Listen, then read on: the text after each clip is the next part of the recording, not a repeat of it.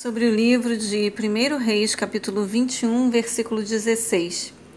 Assim que Acabe ouviu que Nabote estava morto, levantou-se e dirigiu-se até a plantação de uvas e tomou posse dela.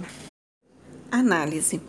Essa história bíblica ilustra dramaticamente a malignidade humana, tamanha a quantidade e as formas de malícia, hipocrisia, deslealdade e covardia expostas.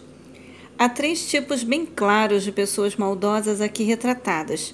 Primeira, Acabe, que era mau, mas com uma personalidade fraca e temerosa. Segunda, Jezabel, uma mulher muito má e de temperamento forte.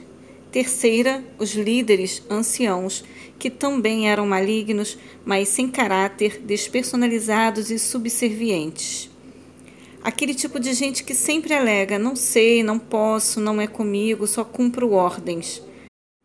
A responsabilidade na observância da palavra de Deus e, portanto, a verdade ao direito é um dever da consciência de cada pessoa e sempre maior do que um mandato do rei ou qualquer ser humano.